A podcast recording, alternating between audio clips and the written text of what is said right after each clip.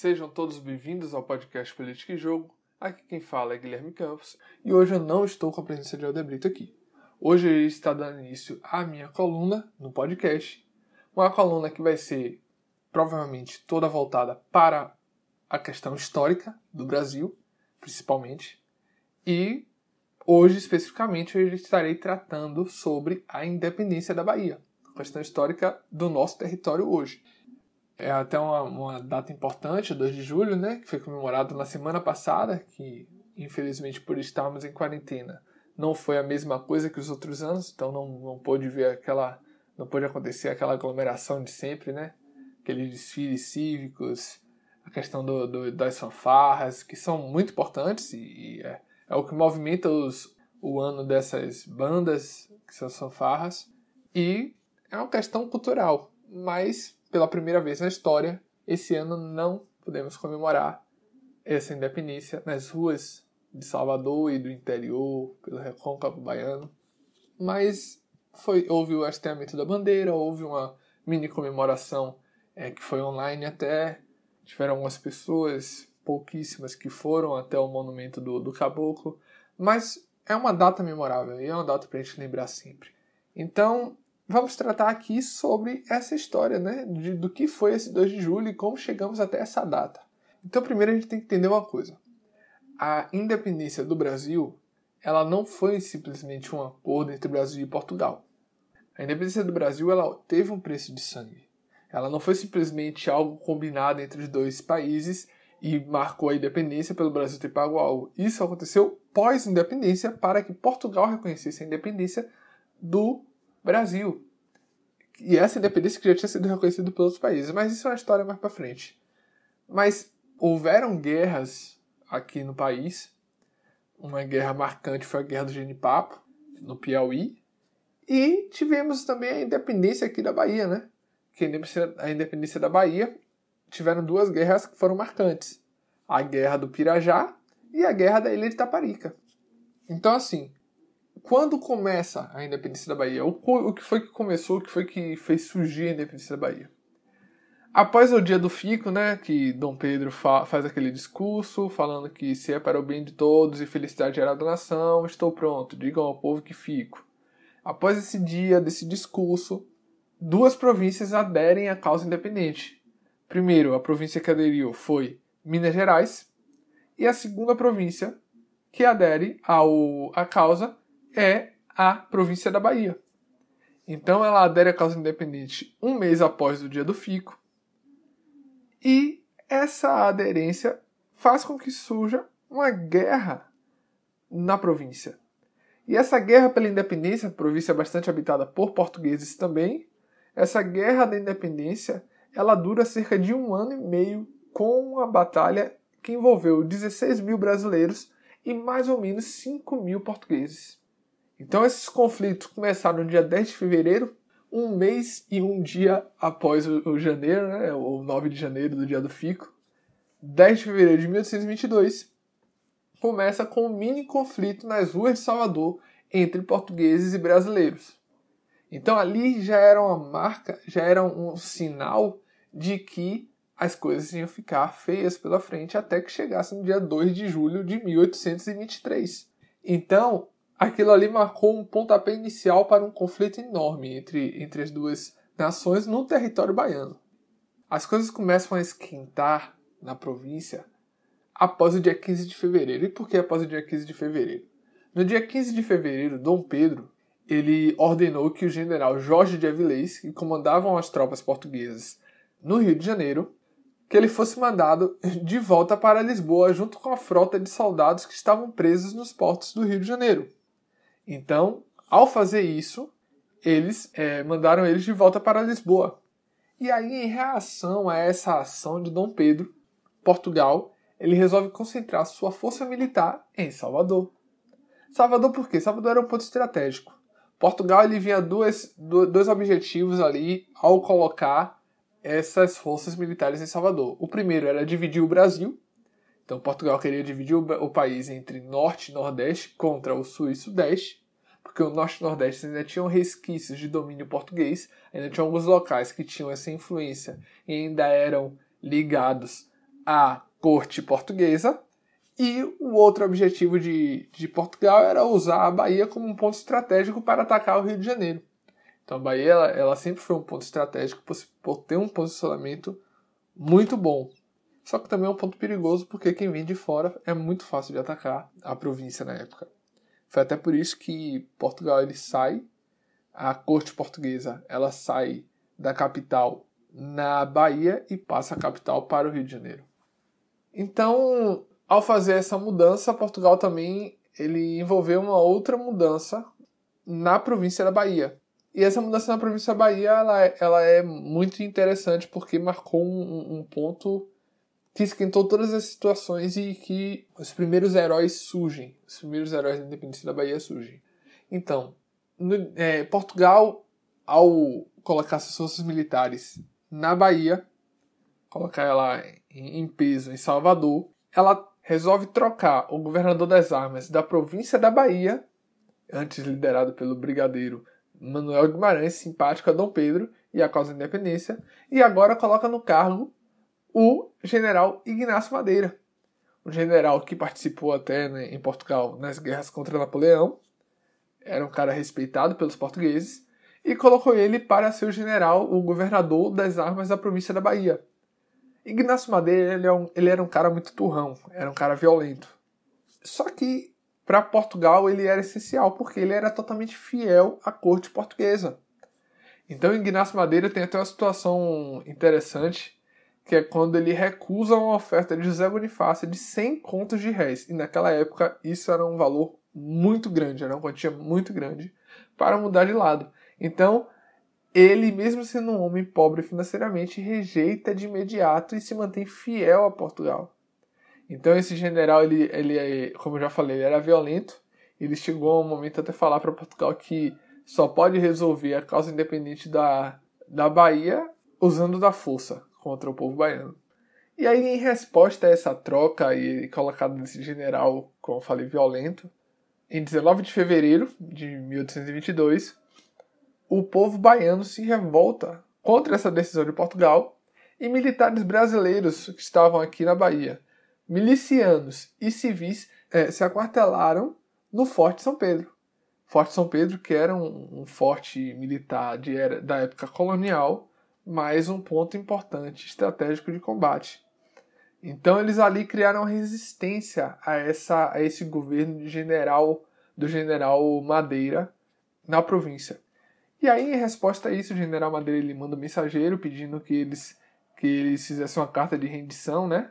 aqueles que estavam ali aquartelados, e saíssem dali e se entregassem. E aí entra a primeira pessoa assim que você vai reconhecer de cara quando eu falar o nome. Entra o Francisco Sabino. Sabino, todo mundo conhece, ele é mais conhecido por um período mais à frente, que é a, a Sabinada, né? Que aconteceu em 1837, foi uma ação de escravos é, lideradas por Sabino, um republicano nato, em que tinha o objetivo de criar uma república baiana. Na época em que o Brasil já era independente e que existia uma monarquia aqui. Mas ele faz isso lá em 1837 junto com escravos e tenta aplicar uma república baiana. Então, Sabino ele toma a frente, né, do negócio e diz com todas as letras para o mensageiro, diz assim: "Não nos entregaremos". E aí, com essa, com essa resposta, Madeira, que já era favorável ao uso da violência contra os baianos, ele, logo de, de primeira, começou, é, é, disse que iria reagir e começou a atirar contra o Forte São Pedro. E aí esse conflito durou um dia. Só que nesse período, ao mesmo tempo, na cidade de Salvador, baianos e portugueses eles estavam brigando nas ruas de Salvador. E isso é interessante porque em três dias, né, do dia 18 ao dia 21, 200 a 300 pessoas morreram nas ruas da cidade de Salvador. Então, existia ali um conflito enorme acontecendo ao mesmo tempo que tinha esse conflito entre os aquartelados contra Ignacio Madeira. E nesses conflitos que estavam acontecendo ali simultaneamente, surge uh, os dois primeiros mártires da Guerra da Independência. A primeira todo mundo conhece Joana Angélica, uma mulher de 60 anos de idade, madre superiora do convento na Lapa, que, ao ver que soldados portugueses tentavam invadir o convento da Lapa e a cláusula, que era um local de isolamento para é, só frequentados por freiras né, internas, ela se coloca à frente para proteger esse local que estava tentando ser invadido e acaba sendo assassinada com um golpe de baioneira de um militar português. Então, esse ato de bravura de Joana Angélica, esse ato de, de, de coragem dela, a colocou na história da independência da Bahia e fez com que ela fosse essa pessoa que tanto recebe homenagem, tanto que tem uma avenida aqui no nome dela. Então, aí tem a história de Joana Angélica.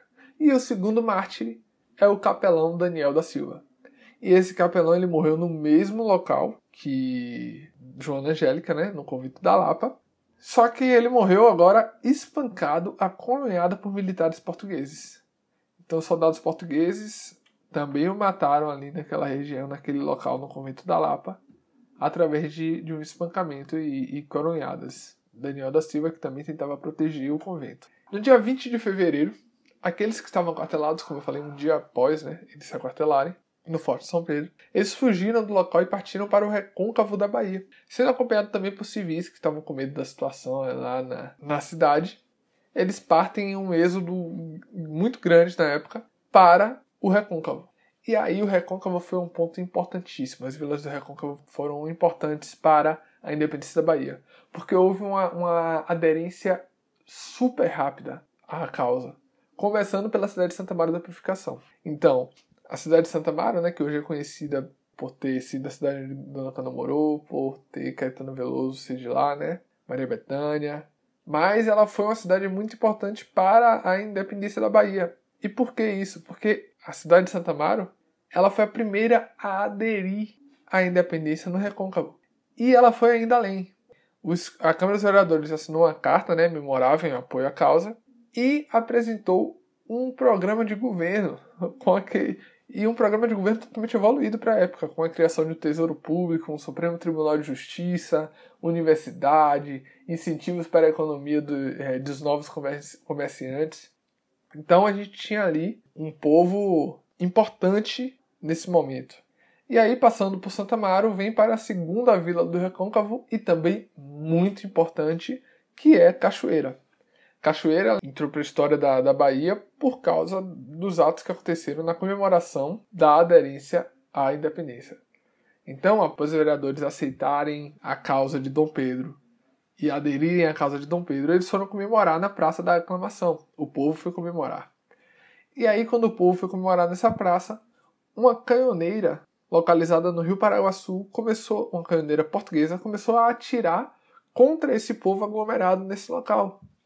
E ao mesmo tempo, soldados portugueses que estavam entrincheirados nas casas ali de, de Cachoeira saíram e partiram para cima do povo também, atirando contra o povo. E isso foi uma guerra que começou no dia 25 de junho e só terminou no dia 28 de junho. Três dias de guerra. Nesses três dias houve uma, uma grande resistência né, do povo de Cachoeira contra os portugueses que ali estavam.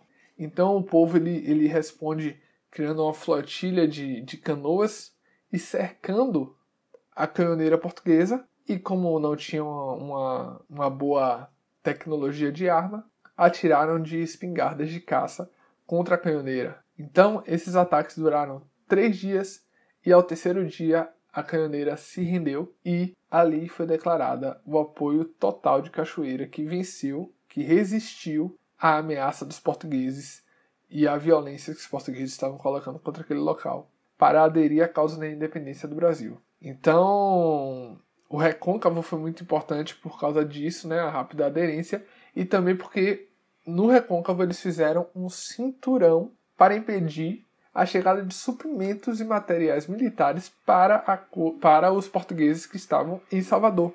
Então, com isso, os portugueses de Salvador dependiam sua sobrevivência totalmente de Portugal. E todo mundo sabe, eram 10 mil quilômetros e demoravam 65 dias. Então, eles tiveram muito problema com mantimentos, com suprimentos e, e, e armamentos que tiveram que vir de Portugal para cá.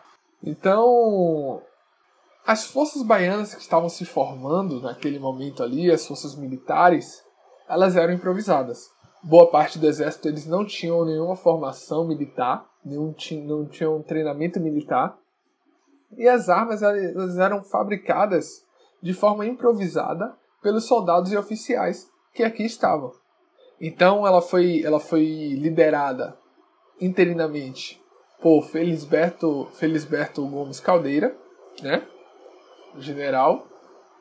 E ele tomou ali interinamente o comando das operações do exército. Então, naquele, naquela época, diversos batalhões, batalhões de voluntários, né, como chamavam, começaram a se formar. Eram batalhões formados por escravos, agricultores, é, diversas áreas da sociedade que se juntavam, né, se montavam para formar esses grupos em apoio à independência. Então, além do, dos oficiais do exército, que não eram tão grandes, não eram uma, uma quantia muito boa, tiveram alguns batalhões voluntários que começaram a se juntar à causa. E aí o mais famoso desses batalhões, né, que surgiram, foi o, foi o batalhão que foi batizado como Voluntários do Príncipe. E aí tem uma história bem interessante sobre ele que pela cor verde que eles usavam nas golas da camisa e por todo o equipamento que eles usavam, eles ficaram conhecidos entre os baianos como o Batalhão dos Periquitos. É, baiano é baiano.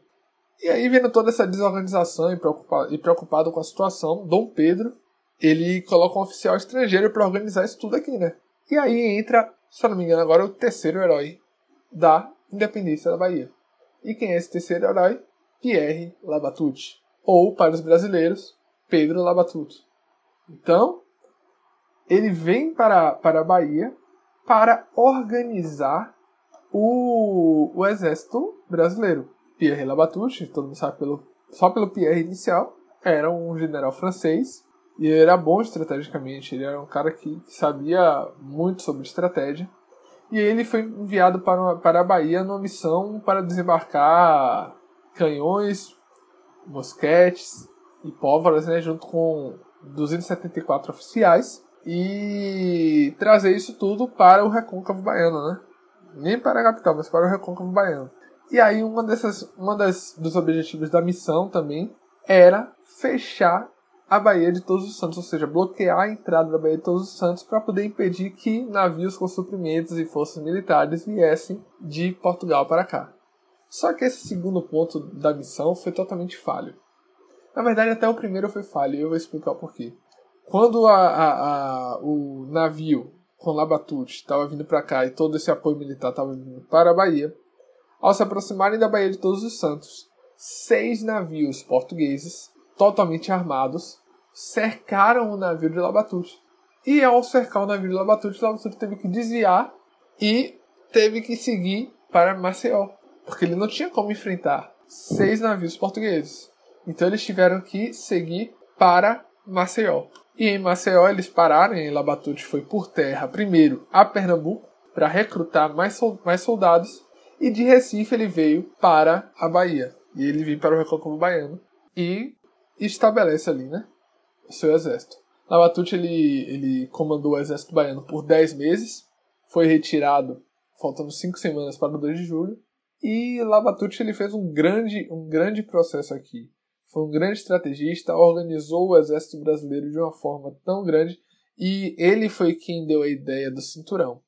Do cinturão que eu falei lá atrás que o, que o Recôncavo fez. Foi ele que deu a ideia de bloquear toda essa entrada de suprimentos para Portugal. E mais à frente a gente vai saber um pouco mais depois que em maio de 1823 o general Cochrane, né, Thomas Cochrane, escocês, mercenário, que foi comprado por, pelo Brasil para poder liderar algumas, algumas ações militares aqui, ele consegue fechar a Baía de Todos os Santos e impedir que suprimentos de Portugal chegassem até, o, até Salvador. E aí isso foi enfraquecendo até que chegasse o 2 de julho mas Labatute foi quem deu a ideia inicial do cinturão contra Salvador e de impedir que suprimentos chegassem lá. É, ele foi muito importante para isso e para a organização do exército baiano e vamos dizer assim que 90% do mérito pela independência da Bahia é de Labatute. E o problema de Labatute foram dois que levaram ele a ser retirado, né? O primeiro é que o general era estrangeiro, né? E isso causava uma grande desconfiança e desconforto para os baianos, né? Ele não falava muito bem português, e ele tinha algumas ideias, algumas ideias de estratégia de guerra vindas de fora, né? E aí a gente chega ao segundo ponto, e o segundo ponto é que ele apoiava o uso de escravos no exército baiano na época. E isso causou um grande medo para os senhores de engenho, que era a maioria entre os mais poderosos da Bahia, e que consideravam que um negro militarizado era um perigo para uma rebelião contra eles. Ele foi expulso da Bahia, faltando cinco semanas para o 2 de julho. Por causa dessas questões, desses dois pontos, ele foi afastado das forças da Bahia e teve que ir embora. E aí quem assume o, local dele, o lugar dele é o general Lime Silva, que também foi importante para, para a causa baiana. Então, chegamos agora a dois pontos bastante importantes e os maiores conflitos aqui da Bahia nessa independência. O primeiro aconteceu no dia 8 de novembro, foi a Guerra do Pirajá, que é onde começa a história do maior confronto da independência da Bahia e o surgimento da heroína Maria Quitéria. E o segundo é a Guerra da Itaparica. Então agora vamos ficar com a Guerra do Pirajá para poder destrinchar e dizer o que foi que aconteceu. Então a Guerra do Pirajá foi uma das tentativas né, de quebra da barreira de isolamento por parte de Portugal, Portugal tentando quebrar essa barreira criada pelas forças de Lavatude. Houve um grande confronto né, no Pirajá, e foi um confronto que durou 10 horas e, e teve um envolvimento de aproximadamente 10 mil brasileiros e portugueses. Entre esses estavam aquela mulher guerreira que é a Maria Quitéria. Maria Quitéria ela nasceu em Feira de Santana, filha de lavradores pobres. Quitéria começou a tomar gosto pela guerra. E aí, mesmo com a proibição de mulheres nos batalhões voluntários, Tera deu um zigue e cortou os cabelos e amarrou os seios e, vesti e se vestiu de homem e se misturou na fileira dos soldados. Lá ela ficou conhecida como Soldado Medeiros. Então, Quitéria ela, ela tinha toda uma ela tinha um treinamento militar. E é incrível, né? Porque ela não podia participar desses desse meio militar, não podia ter acesso a essa, a essa forma, mas ela conseguiu e, era, e ela era melhor do que os homens que participavam da, dos batalhões voluntários. Então, ela entrou e ficou lá por bastante tempo. Só que aí o pai dela descobre essa ideia dela de, de, de ir para os batalhões. E aí ele foi até lá para retirar ela. Só que ele não esperava o que, que ia acontecer. Quando ele chegou lá para retirar ela, para levar ela para casa novamente, os soldados, colegas de batalhão dela, sabendo da ótima militar que ela era, e as habilidades que ela tinha com o manuseio de armas, pediram ao pai dela que para que permitisse que ela continuasse com eles. E aí o próprio coronel da, da, do batalhão aceitou isso. E o pai dela, logicamente, aceitou, e aí Quitéria foi essa, essa heroína que é até hoje. E o, um fato interessante é que o coronel, quando aceitou ela, que ela continuasse no batalhão, ele só botou uma única condição, que é que ela agora usasse um saiote a moda escocesa, no lugar do, do uniforme para homem, né? E ela também recebeu de Labatute, o posto de, de primeiro cadete, e foi homenageada por Lime Silva, que substituiu Labatute, né? Em público. E ele trouxe um feito dela em uma das batalhas, que foi o seguinte, ele, ele registrou dessa forma. E apresentou feitos de grande heroísmo, avançando, de uma só vez, por dentro de um rio, com água até os peitos, sobre uma barca que batia rendidamente nessas tropas. Então fala sobre a importância dela nessa batalha e de, de como ela teve uma, um feito de heroísmo. Ela recebeu também uma condecoração da Ordem do Cruzeiro, né, dada pelo príncipe regente, e ficou marcada por todos esses feitos que ela, que ela causou ali naquela guerra e por tudo que ela foi. A história do Piajala também é marcada por uma história também muito famosa. E essa história é a história do Corneteiro Lopes. É uma história que não há nenhum, nenhum registro por escrito ou, ou bastante confiável, mas é uma história que foi trazida até pelo historiador Tobias Monteiro, que a época o, as forças brasileiras né, estavam tão enfraquecidas junto na guerra contra Portugal, foi pedido pelo general que o Corneteiro Lopes ele tocasse o som de recuar. Só que ao invés de tocar o de recuar, o Corneteiro Lopes se atrapalhou e tocou o de cavalaria avançar. E aí, nesse toque de cavalaria avançar, os portugueses, não sabendo que o Brasil não tinha nenhuma cavalaria, eles, com medo, começam a recuar e ir embora. E aí essa história ela fica marcada, né, como um toque errado de um corneteiro acabou trazendo, uma vitória que era praticamente impossível para as forças brasileiras.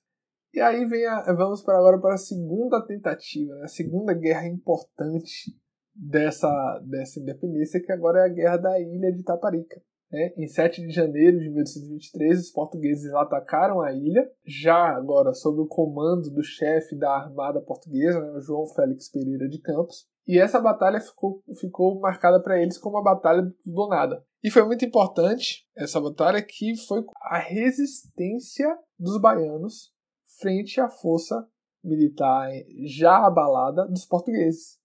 Então os baianos resistiram e lutaram firmes contra a força portuguesa, e a batalha durou cerca de três dias, com a vitória dos brasileiros, é claro. E aí nessa guerra também surge a imagem né, de mais uma heroína, que é a de Maria Filipa. Maria, é, sobre a história de Maria Filipa há muitos mitos e muitas verdades que, que existem na época, mas o que a gente tem de certeza é que Maria Filipa foi uma heroína na guerra da ilha de Itaparica. Então, para os, para os portugueses, é, essa derrota né, nessa batalha foi um grande baque, porque ali eles acabaram perdendo cerca de 500 soldados mortos no confronto. Então, quando eles perderam aquela força ali no Pirajá primeiramente e depois em Itaparica, o destino deles foram selados. E como a gente sabe mais à frente, em maio de 1923, Cochrane fecha todas as portas para eles. E aí só resta agora a rendição e a derrota na guerra no dia 2 de julho, com a retirada de todas as tropas portuguesas e do general Madeira de volta para Portugal.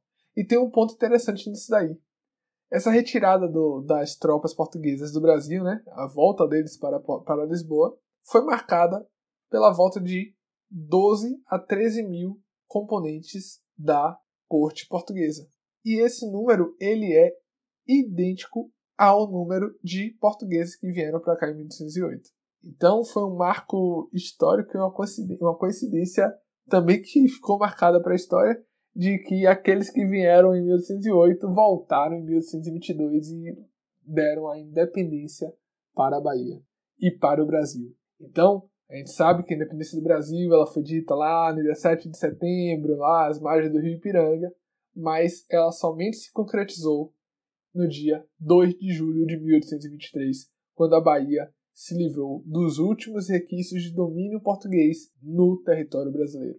Então a Bahia foi muito importante e o 2 de julho tem que ser muito comemorado entre os baianos e tem que ser sempre lembrado por todo o brasileiro, não somente o baiano, todo brasileiro tem que lembrar do 2 de julho.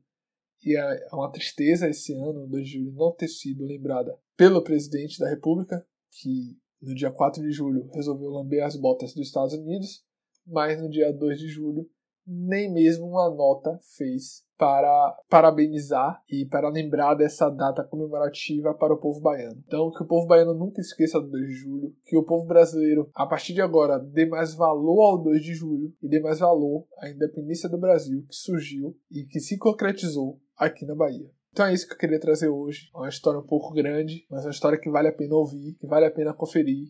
Então, é basicamente isso que eu queria trazer. Então, até a próxima e é isso.